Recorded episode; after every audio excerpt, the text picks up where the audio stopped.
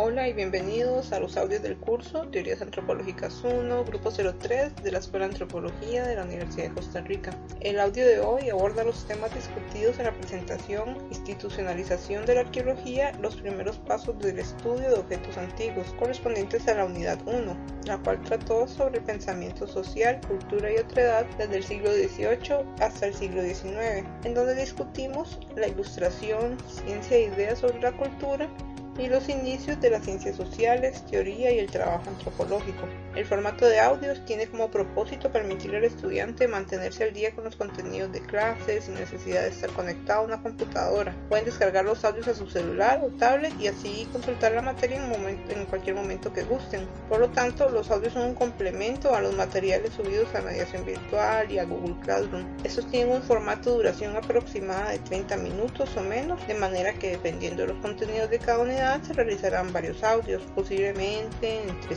3 y 5 semanales, para así abordar totalmente el contenido de las presentaciones. Esta estrategia fue diseñada con el propósito de que las personas que tienen dificultad para descargar las presentaciones, ya sea en formato PowerPoint o en video, pueden también acceder a los contenidos del curso de una manera rápida, amigable y eficiente. Entonces, sin más preámbulos, iniciemos.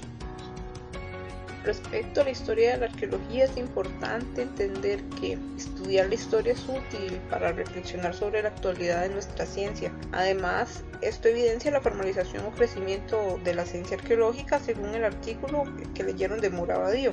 Para esta unidad voy a utilizar el texto de Trigger, Historia del Pensamiento Arqueológico, capítulo 1 y parte del capítulo 2, por si quieren consultarlo. El libro presenta un abordaje crítico del desarrollo teórico de manera que discute respecto a aproximaciones al estudio historiográfico de la arqueología. Esto a la vez que expone las grandes escuelas o enfoques teóricos desarrollados y utilizados actualmente en arqueología. La perspectiva que aborda Trigger es una perspectiva mundial que ciertamente enfatiza la mayoría de las veces en Europa y Estados Unidos. Pero como veremos a lo largo del curso, esto no quiere decir que en América Latina y en Costa Rica no estuvieran adaptando o desarrollando teorías. Para aproximarnos a la historia de la arqueología, Trigger nos sugiere partir de conceptos clásicos en el estudio de la teoría, como el concepto de paradigma de Thomas Kuhn. Entonces, paradigma refiere a tradiciones particulares de investigación científica. ¿Cómo se mantienen esas tradiciones? Mediante comunidades científicas, es decir, un grupo de personas que trabaja con un mismo enfoque. También es importante entender que los paradigmas y por ende las comunidades científicas tienen intereses particulares. Para Kuhn los paradigmas no son teorías, sino sistemas de creencias que conforman la cultura de cada comunidad científica. Además, un cambio de paradigma o una revolución científica ocurre cuando ya no puede sustentarse el paradigma mediante los datos o también porque cambian los intereses de estudio de los investigadores. Históricamente, los arqueólogos con enfoques procesuales son partidarios de la propuesta de Kuhn. Sin embargo, eh, la propuesta de Kuhn es un enfoque de evolución unilineal de la historiografía del desarrollo teórico de una ciencia y por lo tanto este enfoque unilineal no brinda explicaciones respecto al por qué no hay un consenso sobre una teoría general en arqueología. También los paradigmas no consideran que los enfoques teóricos son abiertos. Esto quiere decir que toman prestado ideas de otros enfoques. Tampoco consideran que son altamente diversos a lo interno, o sea, que tienen muchas preguntas o intereses de estudio. Por otra parte, tenemos la propuesta de Michel Foucault con su concepto de episteme, según Foucault, los epistemes son modos de conocimiento que influenciaron a diferentes ciencias, es decir, los modos de conocimiento desarrollados en épocas del Renacimiento, clásica, moderna y posmoderna.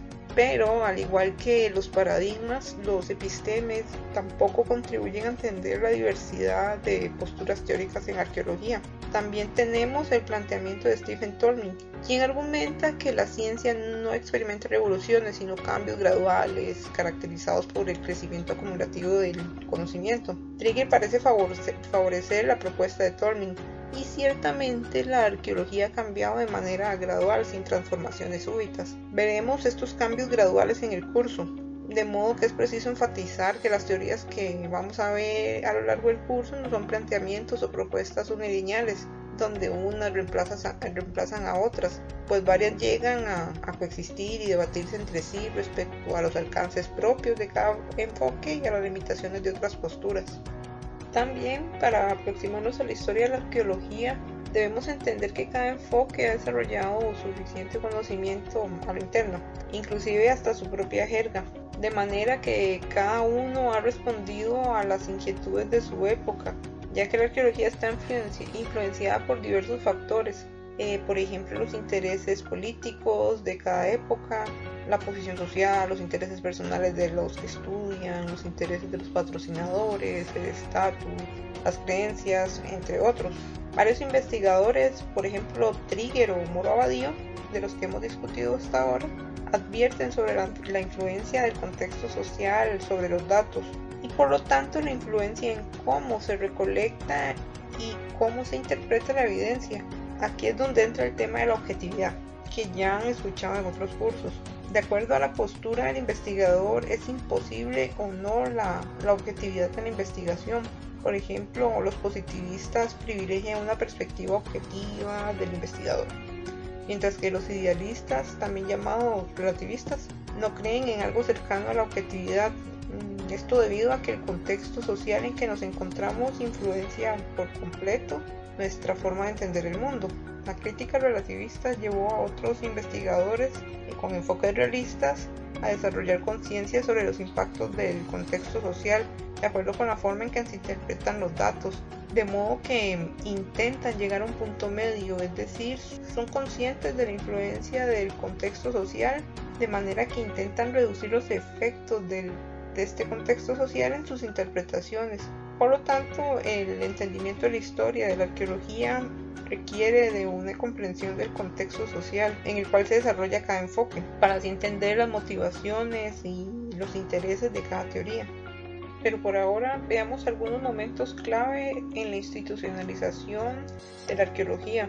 Aquí es importante señalar que mi propuesta de análisis de los momentos clave en la historiografía de la arqueología, más que una propuesta basada en la visión de Foucault, el análisis que presento es una línea de tiempo para resumir cómo la institucionalización de la arqueología fue cambiando o no a lo largo del tiempo, ya que según explica Rojano Simón, comprender la protohistoria de la arqueología es una ventana para entender cómo se configuró nuestra ciencia. Por lo tanto, rápidamente veremos los acontecimientos más significativos que dieron origen a a lo que conocemos hoy como arqueología. Es importante mencionar que la forma en que se estudia la historia de la arqueología es clasificada de diferentes maneras. Una propuesta muy utilizada es la elaborada por Willy Zablov en su libro Historia de la Arqueología de América y esta sugiere una clasificación de la historia en cuatro etapas, las cuales serían periodo especulativo, periodo clasificatorio descriptivo, periodo clasificatorio histórico y periodo explicativo. Previo a nuestra época o la edad contemporánea, la tendencia que dominó la arqueología fue el periodo especulativo, en donde todavía no había una formalización de las técnicas y las interpretaciones y por lo tanto de la arqueología como profesión. Es en nuestra época donde se presenta mayor atención a la explicación en lugar del, del objeto per se. Esto con la finalidad de, de conocer y explicar el desarrollo de sociedades antiguas. Entonces, tenemos que en la edad antigua los objetos antiguos no eran solamente vistos como reliquias, sino también como fuentes de conocimiento. Al respecto, Trigger nos explica que algunos documentos escritos relatan sobre el interés en los objetos antiguos. Por ejemplo, en Irak, el rey Nabonidus de Babilonia ordenó realizar excavaciones en estructuras antiguas. Además, su hija Belshazzar fue de las primeras anticuaristas de la historia. Mientras que en Egipto las antigüedades tenían un fuerte componente religioso, pues brindaban conocimiento sobrenatural a, a las personas que lo poseían. Además, los griegos diferenciaron entre el concepto de historia y arqueología, siendo el primer concepto el estudio a partir de escritos recientes sobre guerras, mientras que la arqueología se relacionaba con la recuperación de información relacionada con eventos remotos como mitos o leyendas. Por otra parte, en Europa los objetos previos a la Edad Media, como los objetos romanos, eran preservados como símbolo de orgullo cívico.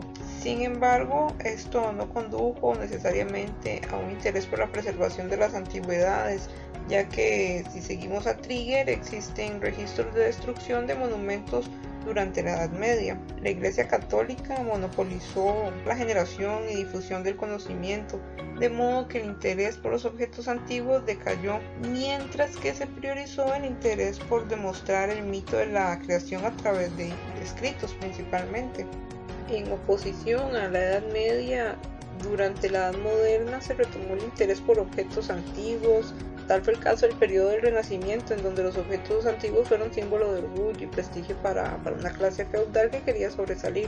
Además, la élite quería identificarse con las glorias romanas de tiempos antiguos. Al igual que con los objetos romanos, se rescató el interés por antigüedades griegas, egipcias y asirias, todo esto para vincular las sociedades de la edad moderna con grandes civilizaciones del pasado. Por lo tanto, la arqueología tuvo un mayor desarrollo en comparación con la Edad Media, esto se debió a que poseer reliquias y patrocinar expediciones para recuperarlas fue visto como un símbolo de poder político y económico. Siguiendo nuevamente a Trigger, más adelante en el curso veremos cómo varios trabajos de carácter anticuarista o coleccionista durante la Edad Moderna sentaron las bases metodológicas en arqueología para el registro estratigráfico y comparaciones estilísticas de objetos. Finalmente, tenemos que en la edad contemporánea la profesionalización de la arqueología se mueve del periodo especulativo para dar paso a la clasificación descriptiva e histórica, lo cual fundó las bases para una arqueología con intereses más explicativos. Durante este periodo veremos cómo el desarrollo teórico se divide principalmente entre dos posturas, positivistas y relativistas. Los primeros se vinculan con el surgimiento de enfoques teóricos como el evolucionismo y la arqueología procesualista. El evolucionismo lo veremos en el curso de Teorías 1, mientras que a los procesalistas, los cuales se interesaron principalmente en establecer regularidades y leyes del comportamiento humano, los verán hasta el curso de Teorías Antropológicas 2. Por otra parte, tenemos a los relativistas asociados con posturas teóricas como la arqueología postprocesual, la cual está interesada en entender la cultura a través de los intereses ideológicos de los sujetos de estudio. Sin embargo, este enfoque también lo abordarán hasta Teorías Antropológicas 2. Otro de los aspectos importantes en el desarrollo teórico de la actualidad es la diversificación teórica, a causa de debates entre positivistas y relativistas principalmente, de modo que esto ha conducido a un grupo de científicos a interesarse por entender tanto el comportamiento humano como los intereses ideológicos a partir de la cultura material, es decir, de los restos arqueológicos. Y este grupo de investigadores con intereses tanto procesuales como postprocesuales, Trigger los llama como realistas. Con esto finalizo el contenido de la unidad 1. Quiero recordarles que también pueden consultar los videos y las presentaciones de mediación virtual y Google Classroom. Además, en la carpeta compartida de Google Drive tienen a su disposición un folder con materiales adicionales por otra parte, les recuerdo utilizar las horas de consulta, el correo electrónico institucional, es decir, el que finaliza en ucr.ac.cr o cualquier otro medio para enviarnos sus dudas e inquietudes respecto a los contenidos del Además, quiero sugerirles que se mantengan al tanto de las disposiciones institucionales de la Escuela de Antropología y de la Rectoría de la Universidad de Costa Rica en general. Esto mediante las plataformas oficiales que serían el correo institucional, el sitio web y las redes sociales oficiales. Ya por último, quiero agradecer al asistente del curso, María Rojas Sancho, por el trabajo de edición de varios de los diálogos para los audios del curso. También debo señalar los créditos de la música de fondo que corresponden al sitio web bensound.com. Nos vemos hasta el siguiente audio, el cual abordará la lectura de Oscar Moro Abadío del 2012, la cual se titula La nueva historia de la arqueología, un balance crítico. Hasta pronto.